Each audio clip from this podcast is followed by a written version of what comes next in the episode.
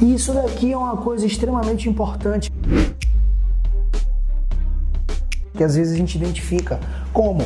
Às vezes tem clientes ou tem projetos que eles chegam e eles não têm isso daqui muito bem determinado, esses processos de brand e também na forma estética, criativa, é uma merda. O que que funciona?